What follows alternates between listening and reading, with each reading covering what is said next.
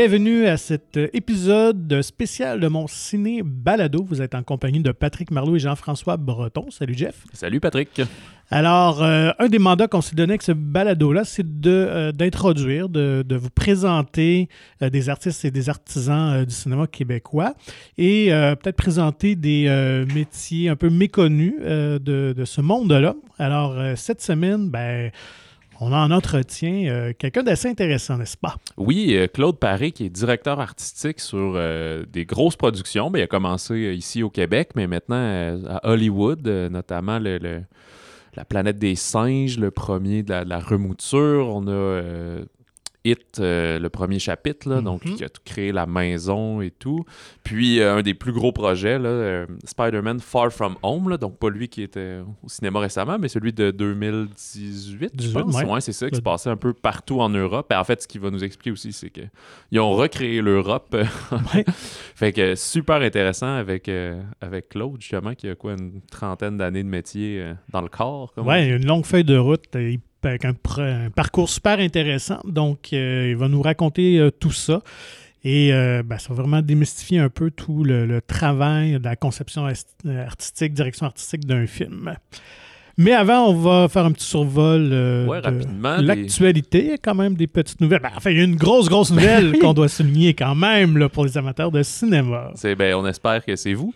Euh, on a annoncé l'ouverture des cinémas le 7 février. Yeah! là, euh, ouais, on est super excités nous-mêmes. reste à voir, est-ce que, bon, lundi, c'est un peu une drôle de date pour le cinéma. Est-ce que ça va peut-être peut-être Peut-être que ça va plus s'ouvrir le vendredi 11, là, qui, coïncide plus avec les sorties. Et là, ben, ça va être de voir quel film, disons, pré-temps des fêtes et des sorties de janvier et autres qui vont avoir. Euh, qui, vont être disponibles. Il y en a peut-être qui vont avoir malheureusement manqué le bateau. Mais bon, euh, à valider. Fait qu'on vous revient, euh, nous, assurément le vendredi 11. On va reprendre nos épisodes réguliers. Là. On va avoir pas mal de rattrapage de nouveautés à faire.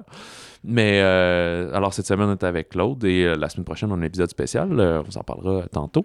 Tout ce que je veux, moi, c'est revoir au moins Spider-Man une autre fois en salle. je Puis voir si Licorice Pizza qu'on attend depuis si longtemps, si ça vaut enfin la peine. Toi, il y a Scream aussi, c'est sûr. Que... Bien sûr. Écoute, on a tous réécouté les, les quatre films en famille. donc, ah, je suis curieux de voir. Je suis vraiment pas à jour, mais je suis curieux de voir. Mais j'ai l'impression aussi que, tu rapidement, comment ils l'ont fait. Le fait de ne pas avoir mis le 5 dans le titre, puis je l'avoir nommé Scream, je pense que ça se veut un genre de de stand-alone un peu. Là, ouais, que quelqu'un qui aurait pas vu les autres va comprendre, ou juste comme moi en sachant la, mysticité, mais je, je pense que j'ai jamais vu le 4, puis les autres, ça doit faire 10 euh, ans là, que je les ai pas vus, mais... Ben, moi, ce qui m'encourage, c'est que les critiques sont quand même très positives. Et disent que c'est la meilleure suite depuis le premier. Donc, la, meilleure suite au premier film original. Donc, euh, oh. On verra bien, on verra à découvrir probablement dans euh, soit deux semaines à ce moment-là. Trois semaines, en tout cas. Euh, autre nouvelle, il y a, ben, en parlant justement des films qui vont peut-être reprendre l'affiche, Au revoir le bonheur de Ken Scott, euh, mm-hmm. pendant la fermeture des cinémas ici, a été présenté euh, en fait, il était en compétition au Festival d'Alpes d'Huez, qui est un festival de, comédie, euh, ben, ils disent international, c'est pas mal plus francophone. C'est euh, en France, fait qu'à chaque année, il y a des films, des comédies françaises et européennes qui se démarquent là. Et ben, dans le fond, les quatre protagonistes, François Arnaud, Antoine Bertrand, Louis Morissette et Patrice Robitaille, ils ont gagné ensemble. C'est un prix collectif d'interprétation masculine. Fait que c'est comme le meilleur cast masculin euh, pour une comédie. Alors, euh, bravo à eux. Oui, vraiment. Puis le film, ben, je suis pas mal sûr qu'il va revenir sur les écrans puisque c'est un film euh, québécois. Là, fait que c'est peut-être des films américains qui vont avoir raté le, bateau, là, ceux qui ne seront pas assez démarqués aux États-Unis. Fait que là, ils vont. Les, salles de cinéma vont laisser tomber, mais d'après moi, Au revoir devrait reprendre du, service. Ouais. Tout à fait. Sinon, Francis Coppola, qui tournerait enfin son film euh, tant annoncé euh, Megalopolis. Exact, Megalopolis, c'est dans la lignée de on dirait que tous les grands réalisateurs ont une espèce d'œuvre qui, euh, rêve qui fantasme depuis très longtemps. Lui, c'est un projet qu'il avait depuis début 2000 à peu près. Puis on parle, en fait, à la fin de l'automne, il a annoncé qu'il était prêt, qu'il voulait le tourner. C'est un projet de 100, 120 millions de dollars. Puis Coppola n'a jamais fait ça, jamais eu mhm. ces, budgets-là. Fait que pour quand même un, je dis ça poliment, là, mais un réalisateur euh, que ses derniers films n'étaient pas à la hauteur de ce qu'il avait fait précédemment. Ça fait quand même longtemps qu'il a tourné aussi. Là, dans les 15-20 dernières années, il n'a pas fait grand film. Là. Non, exactement. Puis, euh, ben, bref, en tout cas, on lui souhaite tout son succès. Mais là, il disait qu'il était prêt à financer le film lui-même s'il fallait. Il a vendu des vignobles. Ben oui. Mais il aimerait quand même euh, avoir des gens autour. Ça, c'est ce qu'il disait à, à la fin de l'été. Puis là, récemment, il y a des articles qui disent que le tournage va débuter cet automne. Euh, il y a déjà euh, Oscar Isaac et Forrest Whitaker qui sont attachés au projet. Puis il y a des pourparlers avec Kate Blanchett, Michelle Pfeiffer, John Voight, puis Zendaya. Fait que euh, c'est vraiment un gros casting. Dans le fond, l'histoire de Megalopolis, c'est que c'est un peu une, une refonte là, de, de l'histoire de la conjuration de Catilina, qui est un complot politique pour, pour euh, le pouvoir à Rome là, à peu près en 60 avant Jésus-Christ. Fait que ce serait comme une façon de remettre ça dans un genre d'avenir euh, contemporain, dans une grosse ville, un genre de New York. Donc, une histoire grand public, bref. ouais, c'est ça. Ben, à 100 millions, en tout cas, faut que tu, tu vises large. là. Fait que, euh, bref, ça serait un gros blockbuster pour euh, Coppola. Alors, euh, on sait pas, j'ai pas réussi à savoir quel studio serait attaché à ça, mais je, je- Ben, je lui souhaite que, que- que ça vienne euh, au jour, puis l'avenir nous dira si ça va être un succès ou. euh, Ça sera le, le Napoléon euh, de Kubrick euh, à Coppola. Ouais, est-ce qu'il va finir sur un bang ou sur un flop? là?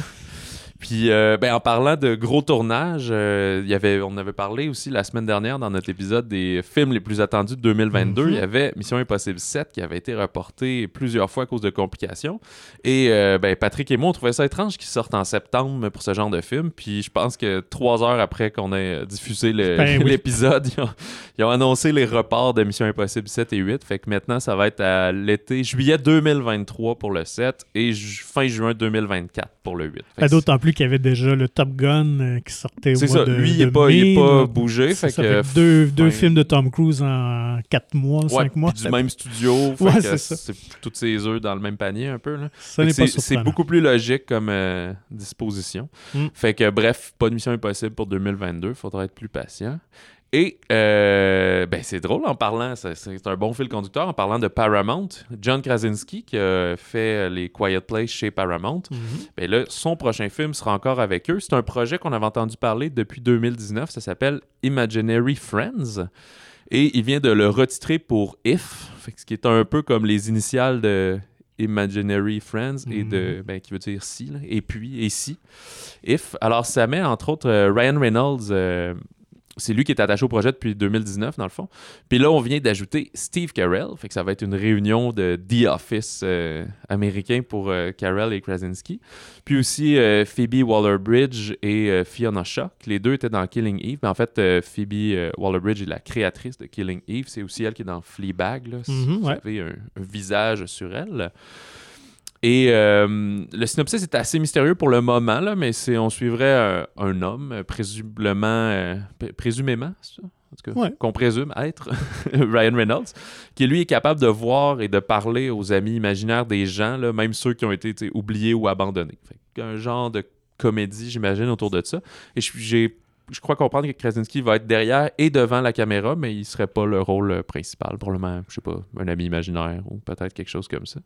C'est tout genre de projet qui euh, pique ta curiosité. Ah, tout toi? à fait, tant par le sujet euh, que le casting, mais je, je suis content de voir aussi que Krasinski, qui m'a vraiment impressionné avec ses films A Quiet Place, là, parce que je pense qu'il avait réalisé un autre petit film indépendant avant, mais il n'y avait pas euh, une longue feuille de route là, comme réalisateur. Il a réussi ça. à faire deux œuvres quand même euh, assez incroyables, où il maîtrise vraiment le langage cinématographique. tu sais. Mhm. Euh, donc, de le voir ailleurs, d'aller dans un, dans un autre genre, un autre créneau. Donc, je suis curieux de voir ce qu'il va faire, effectivement. Ouais. Alors, ben, la sortie est déjà prévue, mais c'est novembre 2023. Fait que dans le fond, euh, on, va avoir Mission Impossible 7 en juillet, puis If en, en novembre. Ouais, ça fait pas mal le tour des actualités pour cette, pour cette semaine. Fait qu'on pourrait, pourrait enchaîner tout de suite avec notre entretien avec euh, Claude Paré. Allons-y.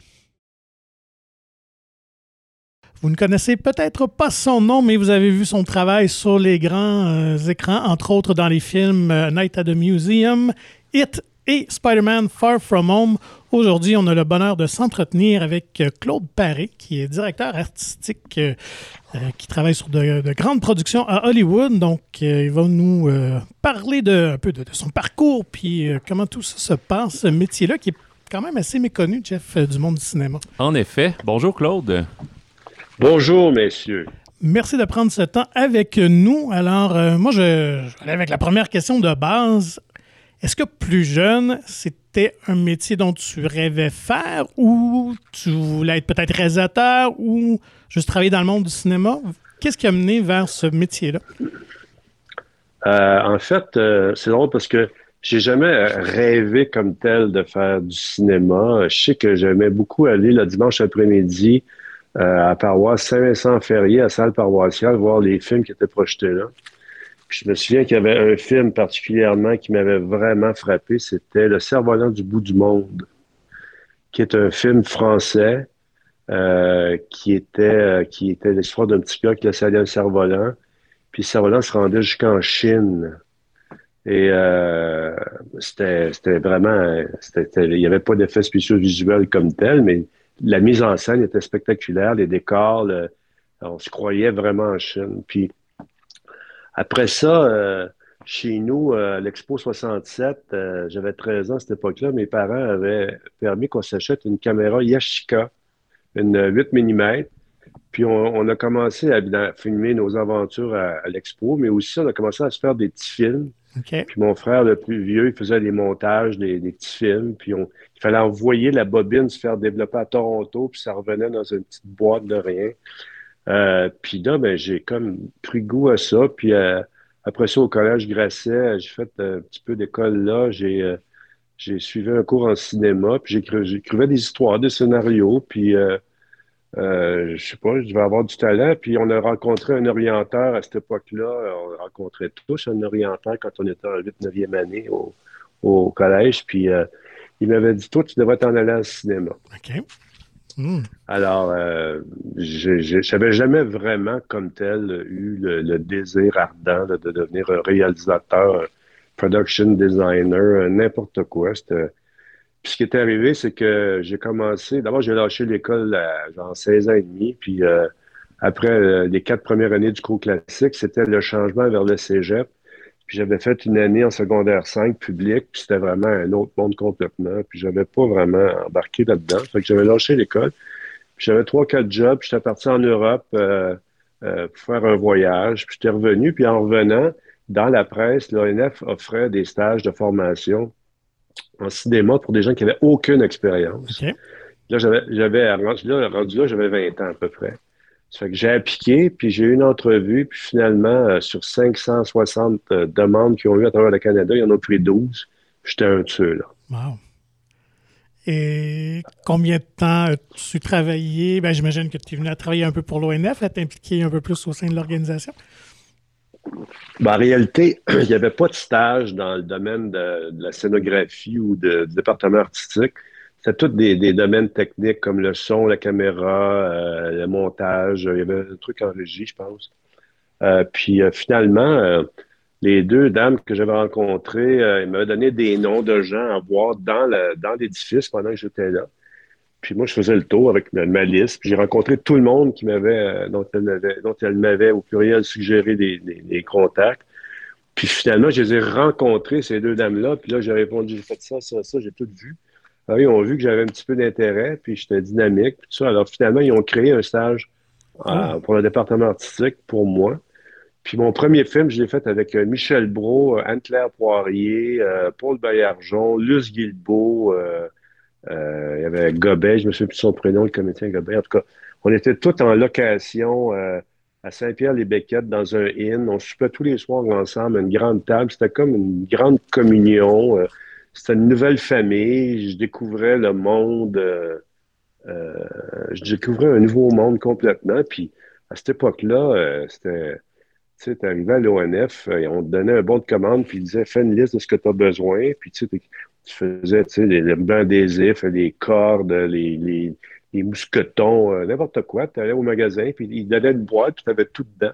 puis là, tu arrivais avec ta boîte, puis tu avais les clés d'un gros station wagon lettré National Film Board of Canada, l'Office national du film du Canada. Tu mettais ça là-dedans, tu t'en allais avec ça, puis there you go, tu étais parti. C'était comme. Euh, fait que moi, j'habitais dans le quartier Villeray sur le rue Henri-Julien à cette époque-là. Puis quand j'arrivais avec mon gros station wagon, c'était des gros mastodontes. Là, je me stationnais, les gens étaient bien impressionnés de me voir débarquer dans cette c'est là, que le, c'est là que le côté glamour, le faux côté glamour, a commencé dans ma vie. Moi, je voulais savoir, donc, déjà à ce moment-là, le côté technique pour toi, c'est sûr que ça ne t'intéressait pas ou ça t'interpellait beaucoup moins, disons. Ben, disons qu'à cette époque-là, euh, côté technique, c'était, pas, ça n'existait pratiquement pas. dire, les caméras, c'était, vraiment euh, très, euh, très rudimentaire. C'était facile à réparer. c'était pas euh, il y avait Panavision, il y avait juste Mel Oppenheim qui avait la licence Panavision au Canada, je pense, quand on travaillait sur des productions étrangères. Des fois, on avait des plus gros, des plus grosses caméras, mais sinon, euh, c'était euh, preneur de son, il travaillait avec Sanagra, puis c'était vraiment, c'était très rudimentaire de base. souvent, quand on avait des, ce qu'on appelle des flares, c'est-à-dire des reflets sur des vitres ou sur des, on mettait un petit bout de tête noire dessus. C'était on caméra, puis on filmait pareil. Puis quand on voyait les roches, nous autres, on le voyait, mais les gens, quand ils regardaient le film, ils ne le voyaient pas. Là, tu sais, puis si on commençait, je fais des, conférences des fois. Euh, j'ai écrit un texte à peu près 50 euh, pages euh, que, je, fais live. Là, tu sais, puis c'est... quand j'ai commencé, moi, il me donne, il, donne un rouleau de 30 sous, là, puis c'est pas pour payer pour les parcomètres, il n'existait pas, là, tu sais c'était pas pour, euh, c'était pas pour euh, euh, des trucs comme ça. C'était vraiment pour quand, avais, quand beeper sonnait, il fallait que tu ailles appeler pour appeler au bureau pour savoir c'était quoi, qu'est-ce qui se passait. sais. On avait juste des pagettes. Puis on, faisait le trafic avec des, avec des drapeaux. Là, quand, on faisait tout. On était deux gars, nous autres, au département artistique. Vianney Gauthier, que je salue, et moi. Puis on était, on faisait tout. On commençait le matin, on arrivait on allait chercher les meubles dans un magasin, on s'en allait à la location, on meublait la location. Lui, il partait pour la journée faire d'autres courses. Moi, je faisais le plateau avec les accessoires, avec les, acteurs, je sais, comme accessoiriste. Puis après ça, euh, il revenait le soir, on pactait notre stock, on s'en allait, puis on, quittait. On retournait l'entrepôt, au magasin, on déposait nos trucs. On travaillait 14 heures par jour, puis on était bien contents. Est-ce que déjà à cette époque-là, on pouvait rêver de vivre de sa vie comme directeur artistique? Est-ce qu'il y avait certaines avenues ou il fallait faire plusieurs boulots? je, me souviens que, on va s'égarer un petit peu, mais je me souviens que ma belle-mère de l'époque, elle voulait que je sois pompier. Alors, j'ai quand même fait euh, l'examen euh, des, pompiers. Je suis rentré dans les pompiers. Ah, Puis je venais, de finir un film avec Fernand Dansereau puis euh, Yolande Rossignol qui s'appelait Amour. Et ça se passait à Saint-Pierre-les-Bequettes, pardon, à, Tetford Mines. Euh, et euh, j'avais, tu sais, c'était un film très féministe. Euh, j'avais une barbe, les cheveux longs, puis un peu comme vous autres. C'est des blagues. Et, finalement, quand je suis arrivé à l'ensemble d'entraînement, j'ai bien vu que c'était comme un peu étrange. Je vous épargne les détails des blagues salaces qui se disaient là déjà par même l'état-major qui nous accueillait. Tout ça. Puis euh, quand on essayait le casque, puis l'imperméable, les bottes, le, chef de, l'état-major, je sais pas quoi, il m'a dit Toi, à l'heure du lunch, tu manges pas, tu vas te faire couper les cheveux. Mais moi, j'avais déjà vu que c'était pas mon monde. Mm-hmm. J'ai rien contre les pompiers, il faut pas un travail extraordinaire, mais c'était pas pour moi. À l'heure du lunch, je suis allé de l'autre côté de la rue, dans une cabine téléphonique, j'ai appelé pour dire que je rentrais pas l'après-midi. puis qu'il m'envoie mon chèque de paye chez nous. Je l'ai jamais reçu, en tout cas. Mais finalement, euh, non, ça s'est enchaîné. Quand tu travailles, tu n'es jamais aussi là que quand tu travailles. Hein. Puis moi, j'ai compris vite que quand tu fais un film, la première chose qu'il faut que tu fasses, c'est qu'il faut que tu trouves le prochain. Hmm. Alors, je faisais beaucoup de beaucoup de, de PR. Tu sais, j'étais quelqu'un qui était à l'aise en français ou en anglais parce que j'avais appris l'anglais justement à l'Expo 67 en, en côtoyant des, beaucoup de, On a eu, ça a été une chance extraordinaire pour nous, les Montréalais, d'avoir ça à l'époque où c'était arrivé avec le métro, parce que ça nous a ouvert les yeux sur le monde. C'était vraiment, euh, c'était, c'était fantastique. En tout cas, le maire drapeau, c'était vraiment un visionnaire. Bref, euh, Oui, effectivement. Moi, j'ai commencé à, l'ONF. Je travaillais en production française, production anglaise. J'ai travaillé, j'ai fait des films au Nouveau-Brunswick, en Saskatchewan. Sais, c'était en location, là. C'était toutes des petites demi-heures, mais puis ça, ça a été remarqué par des gens à Toronto euh, qui m'ont fait faire des films aussi à Toronto. Puis, euh, tu sais, j'ai développé un petit peu mon expertise comme ça. Puis, vers le, là, je te parle, on est des années 70, là. Tu sais, c'est euh, fin 70. Après ça, je me suis ramassé à faire beaucoup de movie of the week puis de mini-series parce que le dimanche soir, nous autres, c'était pas des réalités shows qu'on écoutait. C'était des, euh, c'était Ed Sullivan, Movie of the Week, des mini-séries sur l'histoire de Ford, de P.T. Barnum, tout ça. ça se faisait beaucoup à Montréal. il y avait un producteur new-yorkais qui avait beaucoup Montréal, puis il y avait aussi, en tout cas, des, des compagnies de, de services, de production de services qui, euh, qui nous engageait, puis on apprenait avec des, des production designers ou des directeurs artistiques qui avaient plus d'expérience que nous, puis on développait nos talents, puis tout ça. Puis euh, finalement, euh, c'est comme ça que j'ai un peu bâti mon, mon CV, moi, dans les années 80, jusqu'à la fin des années 80. Après ça, j'ai commencé à aller à Los Angeles en 87 avec mon portfolio, je faisais des grands dessins au fusain sur des grandes feuilles, puis je, partais avec ça, puis j'avais une cassette VHS avec rien dessus. Finalement, c'était juste des images. Puis mon CV qui était, tu sais, euh, c'était Claude Parr, il m'appelait Claude Parr. Puis comme j'étais un golfeur, je dis toujours aujourd'hui, j'espère, Claude Parr. Mais en fait, ça fait que finalement, euh, j'ai commencé en 93, tu sais, ça a pris six ans là, comme faux avant que je commence. Tu sais, j'étais allé à chaque année, euh, j'étais là pour les, événements Rodney King, euh, les riots, puis tout ça, c'était comme... Euh, mais j'avais des enfants à partir de 1990, alors j'allais pour un mois, je revenais, puis tu sais, j'avais une maison, j'avais une famille, il fallait que ma femme tenait le fort au bout. Tu sais, c'était vraiment... c'était D'ailleurs, je leur remercie, mon Dieu, quelle, quelle vie. Mais en tout cas, tout ça pour dire que euh, j'ai commencé à, faire des plus gros films avec Walt Disney, mais comme art director, pas comme production designer. C'était une coche au-dessus. Puis j'avais j'ai monté mon CV les années 90 avec des films comme Some of All Fears, euh, The Day After Tomorrow, The Aviator. Ça, c'était au début de 2000. The Score avec De Niro, Brando, puis Edward Norton. Tout un cast. As-tu l'occasion d'interagir un peu avec, euh, mettons, ces deux géants-là, De Niro et Brando? Ben, De Niro, c'est un type assez euh, discret. Hein. Il est assez, euh, ouais, assez secret. Brando, il parle français. Lui, il a fait tout un esclave quand il venu à Montréal pour ce film-là. Il y avait trois semaines de tournage.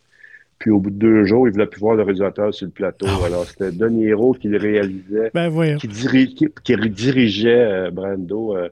puis le réalisateur était assis dans un, un Winnebago, puis il parlait remote avec ah, un headset. C'était quand même Frank Oz, c'est pas n'importe qui non plus, le réalisateur. Ouais, non, je le sais, mais pour Frank, il n'y avait pas la. Mais c'est parce qu'il essayait de diriger Brando. Il n'y a personne qui dirige ben, Brando. il est auto-dirigé, je peux dire. en tout cas, ça pour dire que euh, après ça euh, est venu, euh, après The Day After Tomorrow, où je me souviens, donner juste une anecdote de The Day After Tomorrow, c'était un gros film pour nous à Montréal. Ça, ça a été euh, toute une affaire avec, euh, avec Roland qui, euh, qui, qui s'intéresse pas vraiment au facteur humain. Là, c'est comme lui, il va faire son film, puis là Puis moi, j'étais allé à Los Angeles, puis j'avais commencé à faire un budget. Puis je me souviens, j'étais dans un bureau, puis je voyais les dates Hollywood par la fenêtre très loin. Là, puis j'avais une table de dessin. Puis c'était pas sur ordinateur. J'avais ma règle, puis je faisais des lignes, je faisais tous les noms des décors chaque département, construction, menuiserie, peinture, plantes, euh, euh, set deck, décoration, euh, les meubles, les accessoiristes, les greens, tout ce qui était la verdure, la neige. Après ça, les effets spéciaux. Euh, je faisais pas le budget des effets spéciaux, mais je faisais ce qu'on nous on avait à contribuer aux effets spéciaux. Tout ça, Puis finalement, au bout, en bas de toute cette feuille-là, il y avait un prix c'était 26 millions de dollars. J'avais tout ah, additionné, là, les 2-3 piastres, puis ça donnait 26 millions. J'avais roulé ma feuille, puis j'étais allé dans un meeting. Puis, personne ne me connaissait vraiment euh, pour des budgets aussi gros. Bon, ils savaient que j'avais fait des trucs, mais pas, euh, pas comme ça. Puis moi, j'étais le art director de Montréal, le supervising art director de Montréal. Donc, c'est moi qui amenais l'équipe de Montréal à ce film-là qui se faisait à Montréal. J'étais à cette époque-là un petit peu le point de chute quand les Américains avant, Montréal appellent Call Claude Power. Call, call, call, call Claude Power, fix you. Fait, que, fait que finalement, euh, évidemment, quand j'étais arrivé dans le meeting, il y avait plein de producteurs, il y avait le réalisateur, il y avait tu sais, euh, du monde, du gros monde, de Fox, tout ça. Tu sais. Puis là, les autres voulaient juste savoir c'était quoi le, le, le, chiffre en bas. Alors, moi, j'ai déroulé ma grande feuille comme une nappe sur une table. Là. Puis là, euh, je cachais le chiffre en bas. Puis là, j'ai dit, What do you want to know? Tu sais, puis c'était vraiment, euh, c'était How much? Fait que finalement, au bout d'un certain temps, j'ai été obligé de révéler que j'arrivais à 26 millions. Puis là, il, les chaises reculaient, puis là, ils se regardaient. My God. La première question qu'ils m'ont demandé, c'est Is there enough people in Montreal to spend all that money? puis bon, ma réponse, ça a été If there's not enough, we'll bring them in. Puis effectivement, on a fait venir des, ah des plâtriers de anglais, de Londres, de, on a fait venir du monde de partout. C'était euh, un big deal. En tout cas, on a fait un, gros film, ça a bien marché. Mais ça, c'était les premiers gros tournages, justement, américains qui se faisaient à Montréal, quand même? Ben, c'est, dans les premiers, mais euh, quand on a fait euh, The Sum of c'était gros aussi. c'était c'était la suite des, des, des, euh, des, Tom Clancy qui avait été fait de Clear and Present Danger, Patriot Games, puis tout ça, c'était, des gros films pour nous, puis euh, on avait, euh, on avait une portion de l'équipe qui était, qui était très anglo, puis qui, qui sauvait un peu la, mise, si je peux dire, pour ceux qui parlaient moins bien l'anglais, parce qu'il y avait beaucoup de gens qui, travaillaient et qui ne parlaient pas vraiment l'anglais. Puis nous, les Québécois, on a la tendance de tout savoir, de tout connaître et de, de donner notre opinion, de ne pas garder nos, nos, idées pour nous. On peut toujours tout partager. Il y avait beaucoup de gens qui étaient. Euh, tu sais, euh, j'ai travaillé, moi-même, j'étais un peu comme ça. J'ai travaillé avec Richard Attenborough sur euh, Grey Owl, qui n'a pas été un grand film du tout, mais qui était, qui était agréable parce que c'était un être absolument charmant et gentil et tout ça, tu sais. Puis je me suis on, avait, on avait des réunions des fois, puis moi, je proposais des shots, disons, on pourrait tourner ça comme ça. Puis là, il me disait, oh, dear Claude, that's a great idea, but, you know, let me show you how I'll do it. Puis là, il, disait, il me disait comment il fait pour le faire. Mais, tu sais, on apprenait, puis c'était le fun. Ces gens-là étaient généreux, étaient gentils, puis euh, finalement, ce qui est arrivé, c'est que euh, le, un des, producteur, un des producteurs avec qui j'ai travaillé sur, euh, vous me dites si je vais trop vite, un des producteurs avec qui j'ai travaillé sur euh, euh, The Day After Tomorrow, Tom Hamill, il m'appelle, il dit Claude, je m'en viens à Montréal, j'ai un film, j'aimerais ça qu'on travaille ensemble. Ils n'ont pas encore de réalisateur, pas encore de production designer, mais euh, je sais que tu vas, tu, vas passer les lignes au la main. fait qu'il arrive à Montréal, puis on s'assoit ensemble, puis il dit Tout ce que je vais te dire, c'est secret, tu ne peux pas en parler. Puis il dit Ça s'appelle A Night at the Museum. Ah, OK, j'ai dit, c'est quoi le, le, le, topo? Il dit, ben, c'est tous les, les, les, les, artefacts qui prennent vie. Ah, c'est intéressant. puis il dit, ça se passe tout à New York, mais il dit, on va faire ça à Montréal, puis on peut pas aller tourner dans les musées à New York, il faut tout construire en studio. Ah, c'est intéressant. Moi, je vois tout de suite l'affaire. Puis là, tu sais, c'est sûr que avec les autres films que j'ai faits avant, comme The Day After Tomorrow, puis tout ça, j'ai commencé à comprendre très sérieusement les effets spéciaux visuels. Euh, il y avait des, euh, des gens qui travaillaient là-dessus qui étaient très bons. comme par exemple sur The Aviator, bon, j'avais travaillé avec Dante Ferretti, le production designer euh, internationalement connu.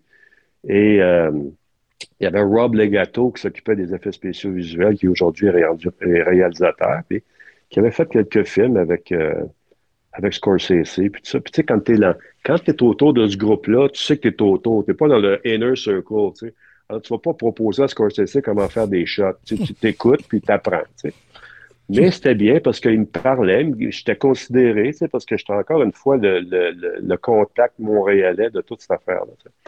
Donc, pour abréger, euh, euh, finalement, euh, pendant un grand bout de temps, moi, j'ai commencé à designer les décors de, de, Nuit au musée, puis tout ça. Puis, euh, on a même commencé à construire un peu les décors en studio, le, grand hall, puis tout ça. Puis on avait tout, moi, j'envoyais tout ça à Los Angeles, puis c'était Tom Rothman, le big boss de Fox, qui disait Yeah, sure, go, go ahead, go ahead. C'était vraiment, c'était approuvé par le, boss. Il n'y avait pas de réalisateur. Puis, au bout d'un moment, ils ont amené un réalisateur qui avait fait de Mommy, la Mommy, dont le nom m'échappe. Puis finalement, lui, il est resté à peu près un mois, il a fait un rewrite, il a caché son million, puis il est parti. puis euh, après ça, euh, là, il n'y avait toujours pas de réalisateur. Alors pendant un an de temps, moi, j'étais en limbo, mais il me payait. Mais il disait, tu sais, reste chez vous, ne prends pas d'autre chose, tu sais, il me payait. c'est là que j'ai commencé à jouer au golf. C'est là que j'ai commencé. Mais là, finalement, euh, il, est arrivé un réalisateur qui s'appelait Sean Levy, qui est un ancien Montréalais qui vit maintenant à, Los Angeles, puis qui est un mogul là-bas qui, mm. J'ai regardé récemment, je pense qu'il y a 70 projets en, développement. Ça, c'est comme euh, quelque chose. J'ai fait un film avec lui d'ailleurs l'année dernière. Alors donc, euh, il vient à Montréal, euh, il regarde ça, il voit bien qu'on a des décors de construit. Tout le, film est conçu sur papier, tout est. Il y a des, des, boards de show and tell, des, on dit ça, des tableaux avec plein de, de références, de dessins, de plans, de construction, tout ça. Puis il y a des décors qui, sont debout dans le studio. Fait que là, c'est sûr que, tu sais, bon, il est comme un peu sous pression, mais comme il veut pas me donner un chèque en blanc, il engage un tuteur pour me suivre. Puis quand le tuteur qui était, euh, comment il s'appelait? Je me souviens pas de son nom. Il était arrivé à Montréal, il regardait ça, il dit, You don't need me, I've never done such a big movie. C'était très confortable finalement. J'ai eu la job. Euh, mais ce qui est arrivé, c'est qu'ils ont engagé euh, Ben Stiller pour faire le, rôle euh, du, gardien de nuit. Puis Ben, il venait d'avoir un enfant, puis il va de Los Angeles, puis lui, sa femme et lui avaient un entente. Il fallait qu'il faire un film, il fallait qu'il vienne des, week-ends à, Los Angeles. Alors, Montréal, Los Angeles, aller-retour euh, un peu long. vendredi soir, c'est un peu long. Alors, finalement, ils ont déménagé le film à Vancouver. On a défait les décors en studio. J'ai gardé une équipe à Montréal euh, en construction qui avait déjà commencé. Puis on, a shippé des 53 pieds à Vancouver avec euh, les décors dedans. Puis j'ai monté une autre équipe là-bas. J'ai amené un noyau pour faire le transfert d'informations, de, connaissances, de, know-how de ce qu'on avait fait. Puis, euh, ça a été le premier. Après ça, j'ai fait le deuxième.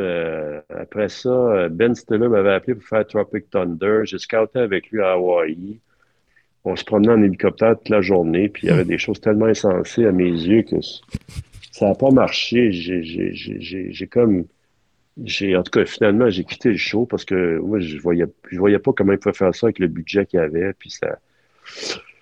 Puis j'ai pas regretté. Puis euh, c'est ça, je l'ai revu quand euh, on a fait le deuxième nouveau musée. Il est arrivé dans le Air and Space 7, qui est un immense décor de 60 pieds de haut par à peu près 180 par 300 pieds qu'on a construit dans un, hangar où ils construisent des bateaux euh, dans le port de Vancouver. Puis quand il est rentré, puis il a vu ça, c'était tout des fusées, des avions, des jets, euh, même des euh, flyers des frères Wright, puis tout ça. Puis quand il est rentré, j'ai dit, je voulais juste me faire pardonner. Puis là, on a rigolé. Puis Je me demandais, tu sais, justement, toute cette conception-là, comme tu dis en blague, le hangar avec tous les avions, tu sais, c'est où que commence ton travail, puis c'est où qui finit?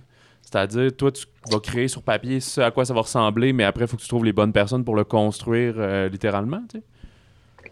Ouais, c'est ça. Moi, je, moi, je suis, euh, un gars, un gars d'idées. J'ai beaucoup d'idées, puis j'ai beaucoup de, beaucoup de. Maintenant, j'ai tellement voyagé, j'ai voyagé partout dans le monde, j'ai vu beaucoup de choses.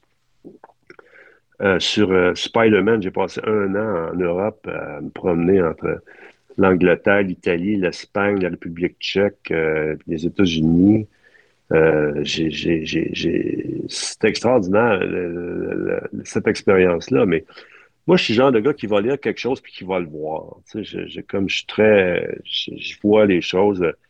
Puis souvent, je me réveille la nuit à 4 heures du matin, puis j'ai une idée, puis j'essaie de la retenir jusqu'au lendemain matin, puis des fois ça marche, des fois ça marche pas, mais pour ce qui est des décors de film, en général, ça marche. Tu sais, c'est comme euh, beaucoup de beaucoup d'idées, euh, beaucoup de références. Euh.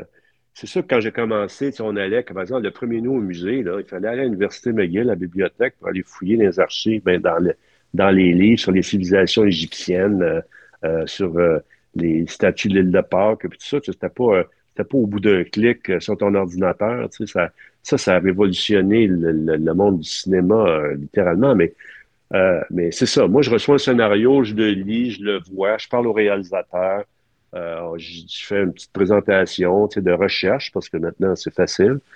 Puis euh, on regarde ça ensemble, puis on voit si on s'entend. Pardon. En général, ça marche. Et, euh, et, là, à partir de ce moment-là, c'est sûr que moi, je fais des croquis, je dessine à la main, puis tout ça. Je ne suis, pas, suis pas à l'ordi.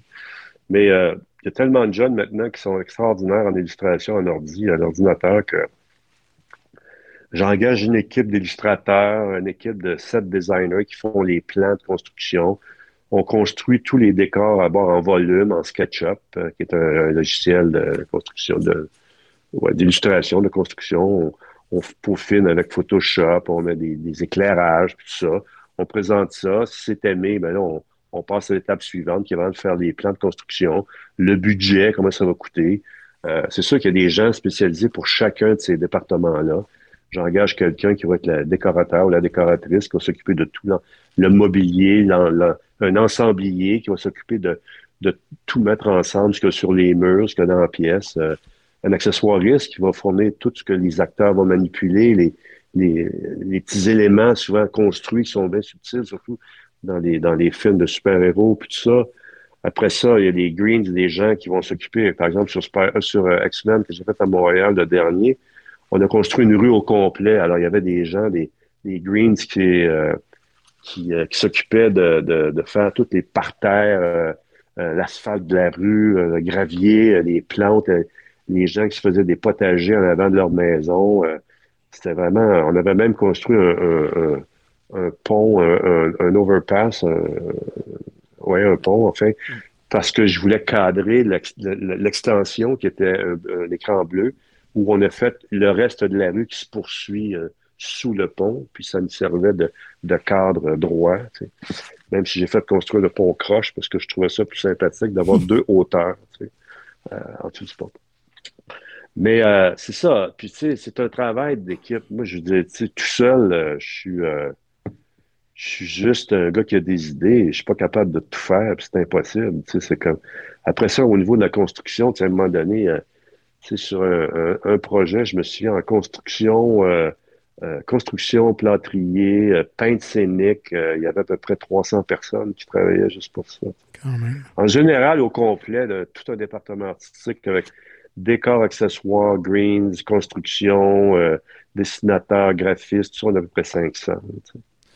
Mais est-ce que c'était un désir depuis un certain temps de te retrouver dans des productions aussi imposantes ou c'est juste de fil en aiguille, ça a conduit à ça, mettons? Ce qui est arrivé, c'est que en 1987 ou 92, je pense que c'était en 92, j'allais déjà à Los Angeles pas mal. Puis euh, j'avais, tu sais, c'est sûr que je voyais des films que je voulais. Tu sais, j'allais voir des films de James Bond. Tu sais, je sortais de là pas en pleurant, mais j'étais découragé que je me disais, je ferais jamais des films comme ça. Pourquoi je suis pas capable de faire des films comme ça, tu sais? Puis là, j'habitais à la rive sud, je traversais le pont, je disais, pourquoi je suis pas le king à Montréal? tu sais, pourquoi c'est des pensées de débiles, finalement, inutiles. c'est vraiment inutile, ces pensées-là. Mais à un moment donné, j'étais allé voir un gars qui était le commissaire au cinéma à Ville de Montréal, puis j'avais dit, c'était en 92, je pense. Et on avait, oh ouais, c'était en 92. Il y avait une crise euh, économique importante, puis il n'y avait pas de film à Montréal, il n'y avait rien. Puis j'avais dit, pourquoi on va pas, avec, on va voir le maire, puis on va pas demander au gouvernement du Québec qui, qui donne des subventions euh, pour financer des films de, de, gens locaux, puis on va payer des taxes, nous autres, on va, euh, on va de retourner de l'argent qu'ils vont investir, puis tout ça, tu sais. Puis sa réponse, ça avait été Penses-tu que je vais aller me plaindre pour perdre ma job? Et là, je me suis dit, My God, qu'on n'est pas en affaires. Fait que là, je, là, je suis retourné à Los Angeles, puis là, je reviens avec une job. Puis effectivement, je suis revenu avec un film de Walt Disney qu'on a tourné à Montréal, euh, à Rawdon, puis à Louisbourg, en, en, Nouvelle-Écosse, euh, à Sydney. Puis ça n'a pas été une, belle, une grande, belle expérience. Je n'étais pas encore une fois le designer, mais tu sais, j'ai mis le pied dans quelque chose de plus gros, quelque chose goûté. de plus vrai. J'y ai goûté sérieusement, ouais, ouais, ouais. Et, euh, et à partir de ce moment-là, j'ai plus jamais voulu reculer. Tu sais, je vais toujours faire plus gros, plus gros, plus gros. Puis ce qui venait à Montréal, c'était plus gros, plus gros, plus gros. Puis, tu sais, quand j'étais allé, par exemple, pour euh, après avoir fait, j'ai fait, j'aime ça faire des gros, des des gros, des. Tu sais, j'ai fait, par exemple, un film qui s'appelait euh, Barney's Version sur l'histoire de Mordecai Richter, que j'ai adoré faire avec mon chum euh, Robert Lantos, puis euh, avec Paul Giamatti, puis euh, il y avait un cast extraordinaire là-dessus. Puis on a tourné à Montréal, on a tourné à New York, on a tourné à Rome. euh, tu sais, c'était vraiment euh, spécial. Puis après ce film-là, mon chum producteur avec qui j'avais fait les deux nuits au musée, avec euh, qui s'appelle Tom Hamill, il m'appelle, il dit Claude, il dit euh, il recommence une série de films sur la planète des singes. Tu sais, ça t'intéresse-tu? Je dis Oh boy, la planète des singes. Je dis, il me semble que ça, il y a eu plusieurs flops de, de ces films-là. tu sais. Il dit Ouais, mais là, il dit euh, les chimpanzés vont être tout en CG, puis ça va être photoréaliste. Puis tout ça. Ah, je dis OK, tu sais. Fait que j'ai dit euh, moi, j'étais à Montréal, il était à Los Angeles. Il, il dit euh, Veux-tu rencontrer les réalisateurs? J'ai dit Sure. J'ai dit Comment tu veux qu'on fasse ça Skype ou on...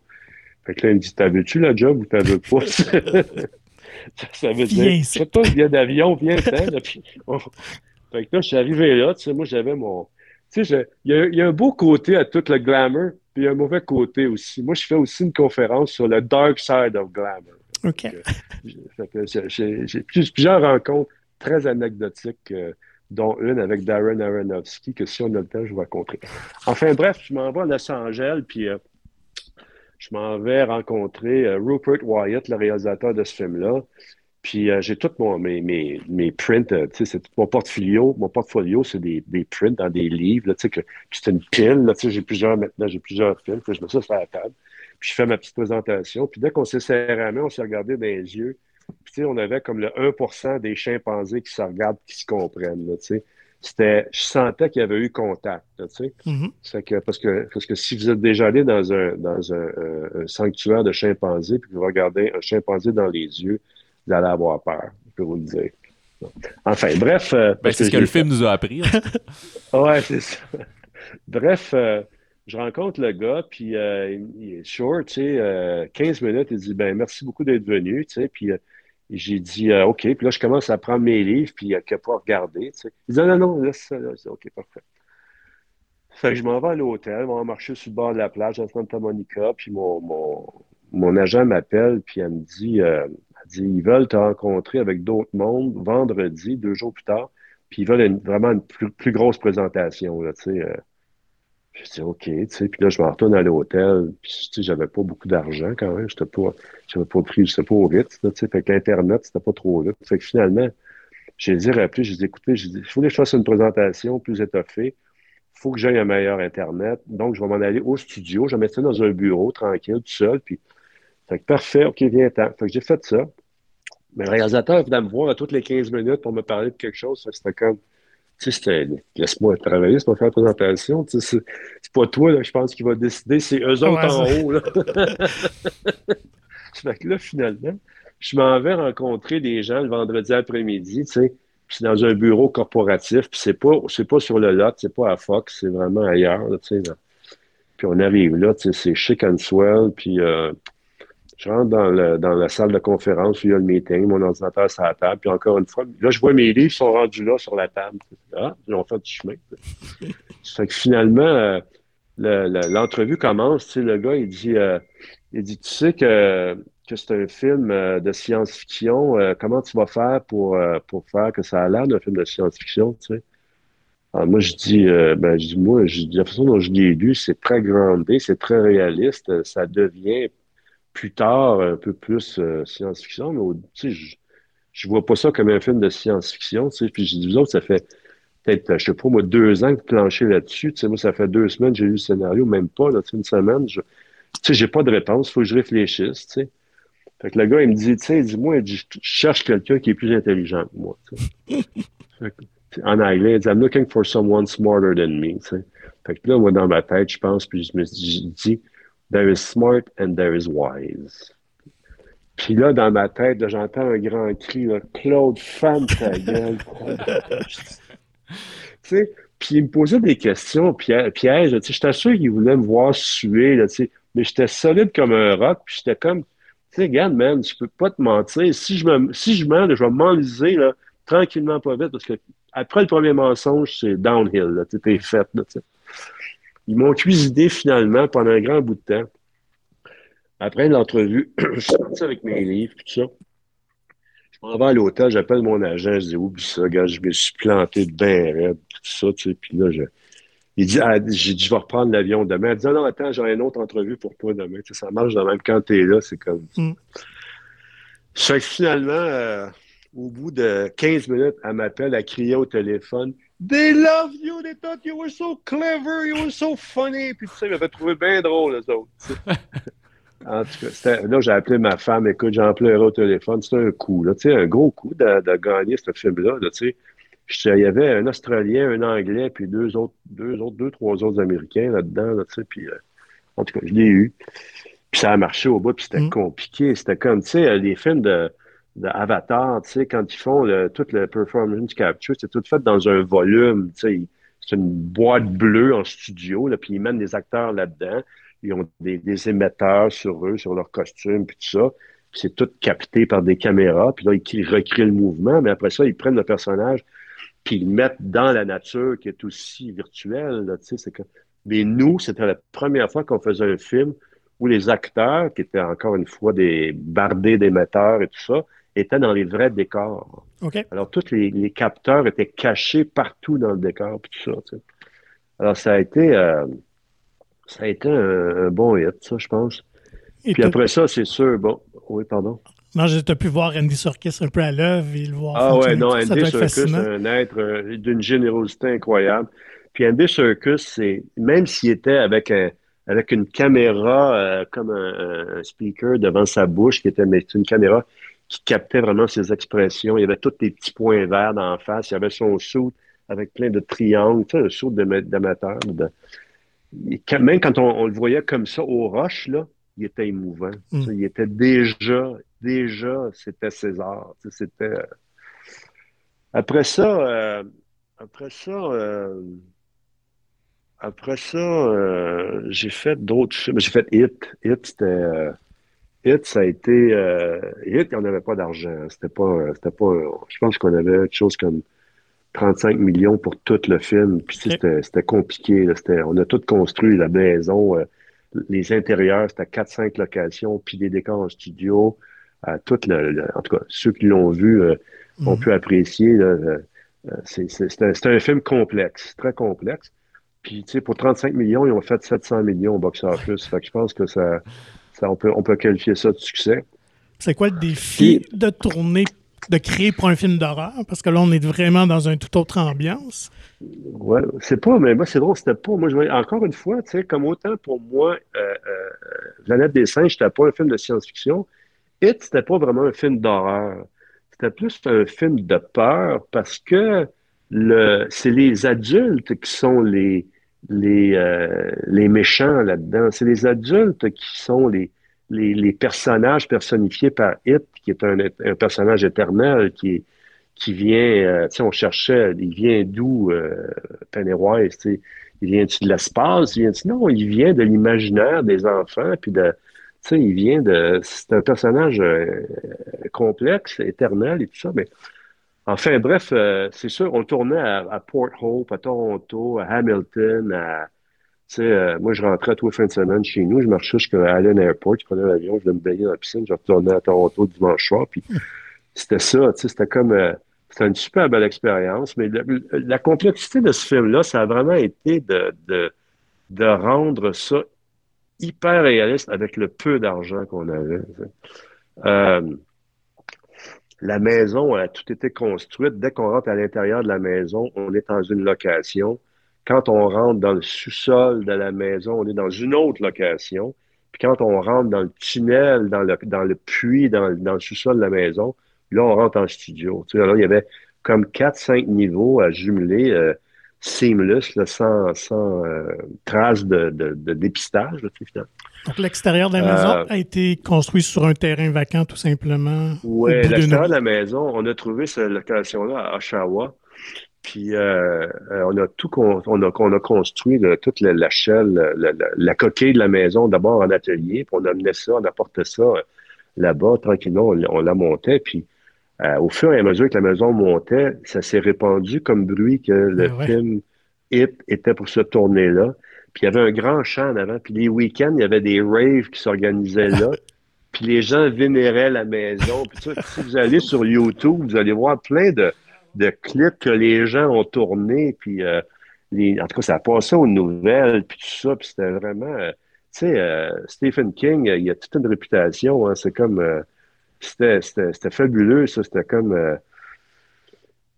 Puis après ça, oui, il y avait un arbre. Je voulais un arbre tordu en avant. Là, je voulais pas, je voulais pas que ça soit juste une maison. Je voulais un arbre épeurant aussi. Puis on n'en trouvait pas. Puis en fabriquer un, c'était très coûteux. Finalement, le chef peintre scénique, en venant travailler un matin, il est passé sur une rue, puis il y avait un arbre mort sur le terrain de quelqu'un qui était vraiment épeurant. Il m'a envoyé une photo, j'ai dit buy it. Fait qu'il a sonné à la porte. Il dit au gars, il dit, on va acheter ton arbre, on va le couper, on va partir avec, on va t'en planter un autre. Le gars, il voulait pas. Il voulait pas, il ah aimait son arbre. Finalement, je pense qu'il a coûté 2000 pièces pour acheter son arbre, le couper, sans rien briser. Là, il a fallu l'amener à l'atelier, sans briser de branche, puis rien. Puis comme il était trop court, on a fait une extension en dessous. Puis on finalement, on l'a amené à la location, on l'a installé, puis on l'a mis vraiment comme on le voulait, là, bien anglais vers la maison. Ça faisait comme un peu deux mains qui, ouh, qui allaient vers la maison. Puis finalement, ça a complété complètement le, look de, extérieur de cette affaire-là. À partir de ce moment-là, les gens qui faisaient des rêves sont venus fous. C'était comme... Euh, c'était non-stop. Vive la magie du cinéma. Non, mais dans ce, dans ce coin-là, à Shawa, il se passe pas grand-chose. c'est ça. Mais j'allais dire, tu sais, quand tu habites dans une banlieue, euh, ben, je veux pas nous diminuer, mais tu sais, canadienne ou autre, tu t'attends pas à ce qu'il y ait une grosse production, même si 35 millions, c'est pas un gros budget, mais qu'il y ait un gros film avec des acteurs connus, puis tu sais, une grosse franchise comme ça. Fait que j'avoue qu'il y a de quoi de mythique pour euh, les gens autour. Ouais. Ouais, c'est ça que ça. Mais c'est surtout le thème du film. C'était les gens ont embarqué là-dedans au bout. Là, puis, euh, mais euh, après ça, euh, après Hit, je me souviens plus, j'avais parlé d'un autre film que j'ai fait, c'était pas Spider-Man. J'ai fait X-Men après Hit. J'ai fait X-Men. Dans ça, j'ai fait Spider-Man. Ah oui. Ah oui, je vais vous raconter une histoire. Je m'en vais. je reçois un appel de mon agent pour aller voir, aller rencontrer Darren Aronofsky pour faire un film qui s'appelait Noah. Noé. Alors, c'est sûr, tu sais, bon, Darren Aronofsky, c'est une figure légendaire pour moi, tu sais. Euh, Requiem for a Dream, c'était comme pas mal euh, à l'époque le top qui pouvait se faire, tu sais, dans le genre. Alors, euh, je me prépare, puis je m'en vais là, puis le rendez-vous a lieu à New York. J'ai lu le scénario imprimé sur du papier rouge pour pas pouvoir faire de photocopie. Puis, je sais que le rendez-vous va avoir lieu dans la journée, mais je sais pas, c'est un vendredi, mais je sais pas à quelle heure. Alors, je prends le premier vol pour New York, j'arrive à New York, je m'en vais à New York Public Library que j'avais reconstruit pour, euh, euh, pour, euh, pour The Day After Tomorrow. Oui. Je m'installe dans le lecture hall, dans le lecture room. Puis là, je continue à faire ma recherche, puis j'attends que mon agent me téléphone pour me dire à quelle heure le rendez-vous, puis tout ça. T'as pas brûlé le livre cette fois-là? non, genre, on n'a on a rien brûlé parce que ça faisait assez chaud, merci. C'était chaud et humide ce jour-là à New York. Ça fait partie de l'anecdote d'ailleurs. Alors finalement, j'ai reçu un appel, bon, le rendez-vous est à 4 heures. Je dis, bon, OK, tu sais, il est 10h30, ça fait que je vais luncher, puis tu sais, euh, je marche, puis il est dans East Village, euh, Darren. Je peux vous donner son adresse. il enverrait des fleurs. Fait que finalement, euh, je m'en vais là, j'arrive devant la maison, c'est une brownstone, tu sais, puis je vois qu'il y a des, il y a une cage, tout, c'est tout, c'est tout comme, comme si tu arrives dans une prison, tu sais, t'as, as une cage en, en, en, en code, en, comment tu appelles ça? Euh, chain link. Ou... chain link, là. Comme une clôture, là, tu sais, de frost. Ça fait que là, je sonne, là, ça fait là, la porte s'ouvre en bas, j'embarque, je rentre dans, la, dans un espèce de vestibule, là, je ferme la porte, puis là, je suis pris dans, un, dans une cage, littéralement, puis là, l'autre porte en avant fait là, la porte s'ouvre, là, je monte un escalier, tout, tout euh, euh sous cage, là, tu sais, puis là, j'arrive en haut, puis là, il y a une autre sonnette, je sonne à la porte. Puis là, Darren Aronofsky ouvre la porte, puis on se regarde, puis on porte les mêmes lunettes. erreur, alerte à bord. On a les, les, les Fait que, puis tu sais, j'ai un carry-on avec toutes mes, mes dedans, mon portfolio. Fait que, on, il me regarde un petit, euh, un petit moment de suspense, puis il dit euh, Come in, take off your shoes and leave your luggage in the, in the, uh, in the uh, right here. J'ai dit C'est pas mon luggage, c'est mon, port c'est mon portfolio, tu sais. Il dit Portfolio, why not an iPad? Ben, c'est parce que là, j'explique. D'habitude, quand je viens, il y a deux, trois personnes qui sont dans, dans un meeting, puis tout ça. Puis là, il me dit Why not three iPads? sais oh my God, ça, ça, sets the tone. Là, tu te dis, OK, ça va être rough. tu Fait que là, puis tu sais, mon, mon, mon, truc, il est, il est, sur roulette, mais là, je regarde son plancher, il est flambant neuf, là, il est beau, là, tout est. Tu sais, je vois qu'il vient de rénover la maison. T'sais. Fait que là, je lève ça, j'amène ça jusque dans la cuisine, je dépose ça sur les, le, le, plancher de tuile. Puis il y a trois autres personnes qui sont là qui attendent, tu sais. Ça fait que j'avais raison que mon. Ça fait que finalement, il me dit euh, You want a, a glass? Là, il faisait chaud, j'avais chaud, là. Puis c'était humide au bout à New York. Sais, une journée chaude et humide à New York, mm-hmm. c'est comme Montréal. Fait que euh, là, je dis oui, je prendrais bien un, un bon verre d'eau. Fait que là, il dit So what did you think of the script? Puis là, il s'assoit. Je dis Well, I love the script. I mean, it's quite a challenge? Puis cette fin de semaine-là, euh, euh, le film Planète des singes sortait. Alors, c'est sûr que moi, j'avais toute j'avais acquis la technologie, l'expérience de performance capture, parce que tous les animaux, euh, s'ils n'étaient pas tous créés euh, en, CG, en, numérique, il fallait qu'il y ait quelques images avec des, performance capture, des, en tout cas pour des, simulations d'animaux, comme pour les chimpanzés, par exemple. Alors, finalement, euh, il, je, fais mon pitch, là, tu sais, j'ai beaucoup aimé ça, vraiment, euh, j'aimerais vraiment faire le film, puis tout ça, puis euh, il dit, t'as-tu préparé une présentation? Je dis, il n'y a personne qui m'a parlé de faire une présentation, puis j'ai faire des présentations parce que la plupart du temps, tu la laisses là, puis tu ta vois dans le film après quand le film sort, même si t'as pas un job. C'est que j'ai jamais eu le verre d'eau, puis au bout de 20 minutes, il y avait, il avait tout passé à travers mon portfolio, là, comme s'il tournait les pages d'un catalogue de Sears, là, tu sais. Puis les trois autres personnes étaient debout derrière lui, puis il essayait de voir ce qui passait, là, puis c'était it, euh, alors qu'il aurait pu passer des livres aux autres, puis il aurait pu regarder chacun un livre à leur, à leur convenance. Tout ça. Alors finalement, au bout de 20 minutes, je pars, j'embarque dans un taxi, je m'en vais à, à Guardia, la Guardia, puis j'appelle mon agent, je dis oublie ça, je dirais jamais ça, ce job-là, c'est comme ça a été tellement mal. Elle me rappelle, elle dit ils veulent que tu fasses une présentation pour lundi, on est vendredi. Je oh my God, fait que toi, tu jouais ma fin de semaine à travailler comme un malade. Finalement, j'ai fait quelques croquis. J'ai envoyé ça par, euh, par email. J'ai fait une description euh, point form de tout, chaque décor, comment j'étais pour faire ça, puis tout ça. Puis euh, quand, je, quand, quand on, fait le FaceTime, ou c'était pas FaceTime, dans ce temps c'était Skype, on fait un Skype, puis là, on a l'image, l'écran s'allume, puis je regarde un rideau dans une chambre d'hôtel, tu sais. Fait que là, j'ai dit, I'm, I'm, not going to stare at a curtain. Tu sais, I'm not going to talk to a curtain. Tu sais, you got, you got to talk to me. You got, you got to be there. Il dit, ouais, on est en train, on est en train de luncher. Tu sais, je dis, non, je suis pas vous luncher. Que, les autres, ils étaient à Los Angeles, puis ils avaient vu euh, euh, le film euh, euh Rise of the Planet of the Apes. By the way, we like the movie, bla bla bla bla bla bla, tout ça, tu sais, puis on se parle. Puis là, il dit, we like you, they like my, my sketch, puis tout ça. Puis euh, finalement, il dit, on va donner une réponse à la fin de la semaine, on a d'autres mondes à rencontrer. C'est parfait. Jamais eu une nouvelle. Puis euh, je sais qu'ils ont engagé.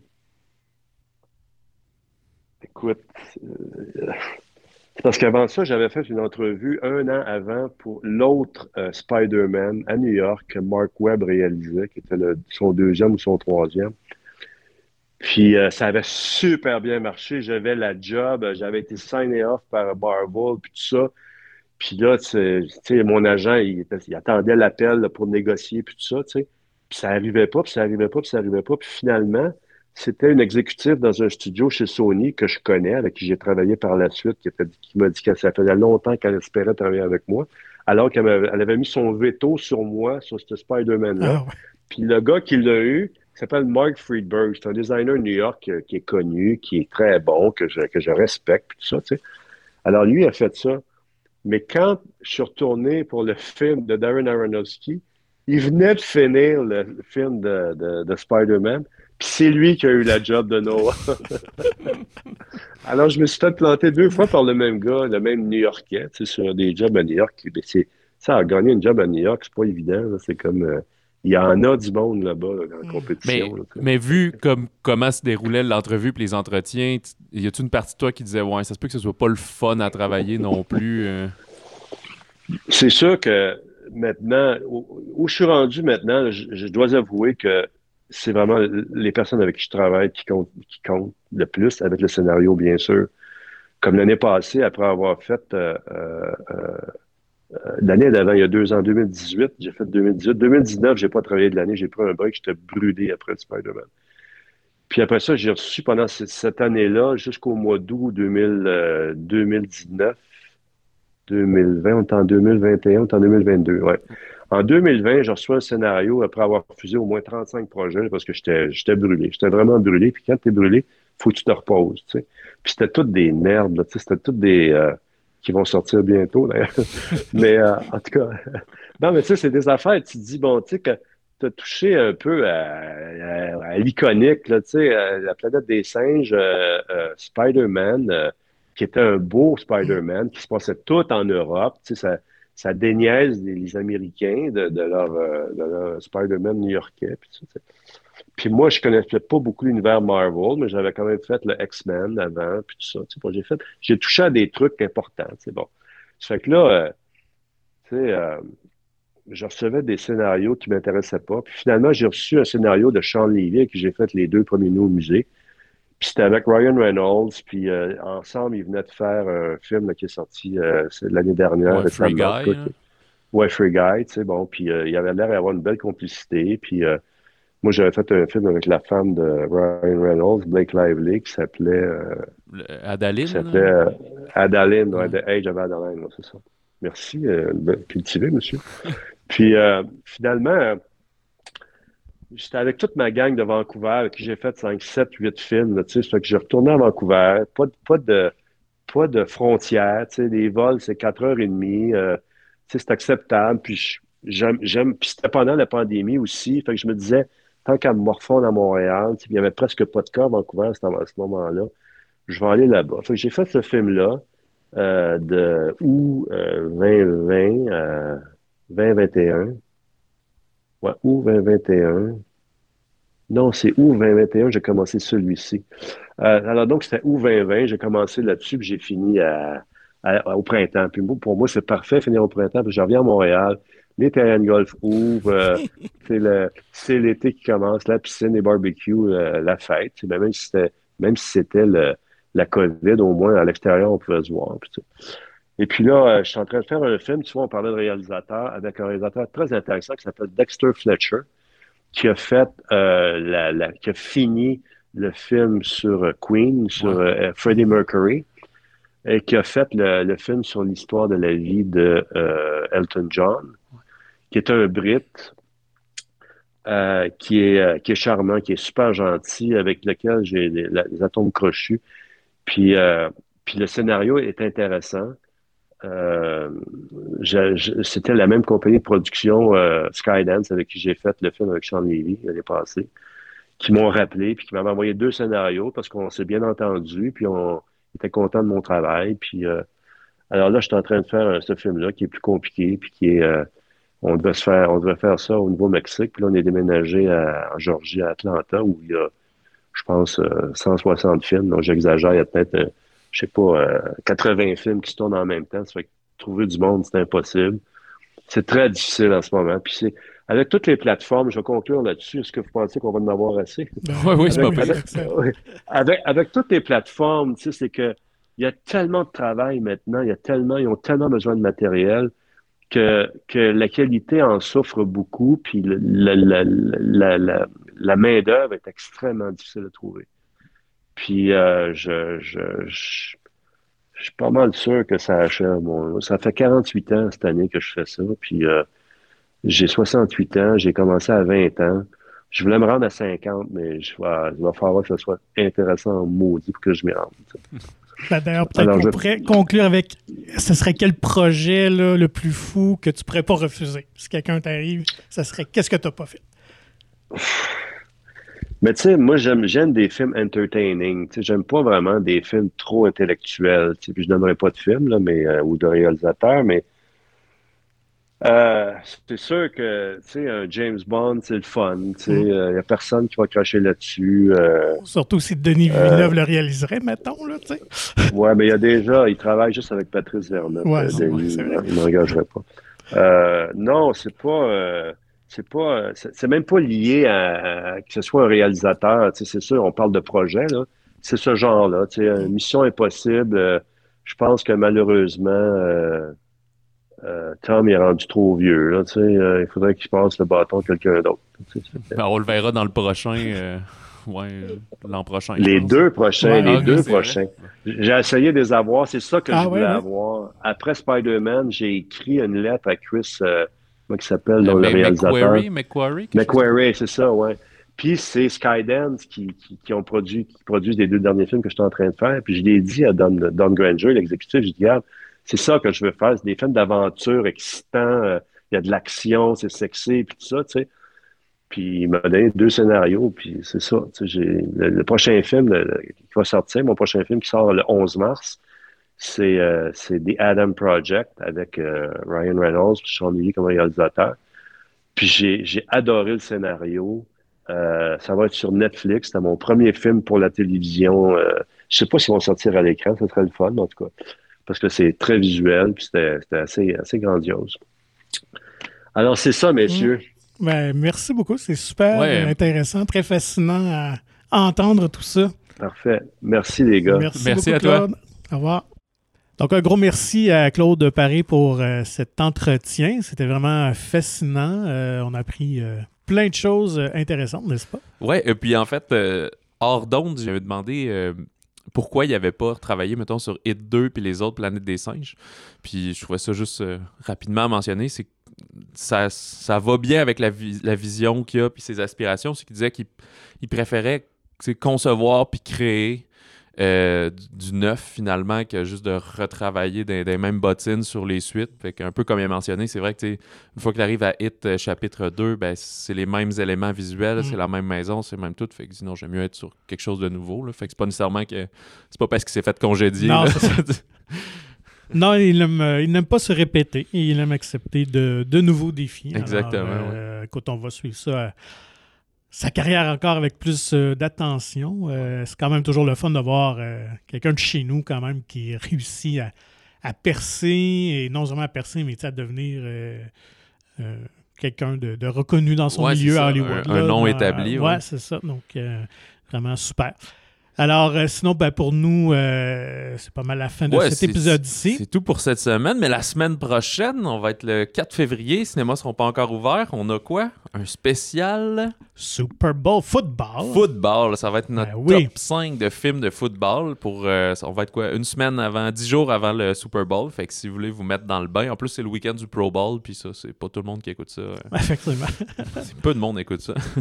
fait que c'est peut-être mieux écouter un bon film de foot que, que le Pro Bowl. Fait que Alors, vous allez pouvoir nous, nous entendre là-dessus. Moi, on verra si nos choix se, se ressemblent, se recoupent aussi. Ça va être euh, très différent l'un de l'autre. Alors, curieux de voir ça. Ouais, j'avoue que quasiment depuis deux semaines, j'écoute plus de films de foot que de games de, de, de foot finalement. Bien qu'on ait été gâtés euh, pour les euh, finales de conférence, quand même, ça a été tout quatre matchs excitants. Ouais, voilà. Ben là, on verra pas ça en Non, podcast euh, sportif, sportif. nécessairement. fait que justement, le- le- dans notre spécial football, écoutez, même si c'est pas un sport qui vous passionne, euh, il y en aura pour tous les goûts, vraisemblablement. Et euh, d'ici là, alors n'hésitez pas à nous contacter, comme d'habitude, au par courriel balado au singulier à commercialmonciné.ca. Et euh, nous vous invitons à vous procurer gratuitement le magazine Mon Ciné, puisqu'on est à l'aube des réouvertures. Et comme on mentionnait, ben, pas mal tous les films présents vont être de retour en salle. Euh, le nouveau magazine va être un petit peu plus tard, là, je pense en février. On vous en donnera plus de détails dès qu'on le sait. Visitez le monciné.ca pour plus d'informations. Alors, euh, merci Patrick. Merci à toi, bonne semaine.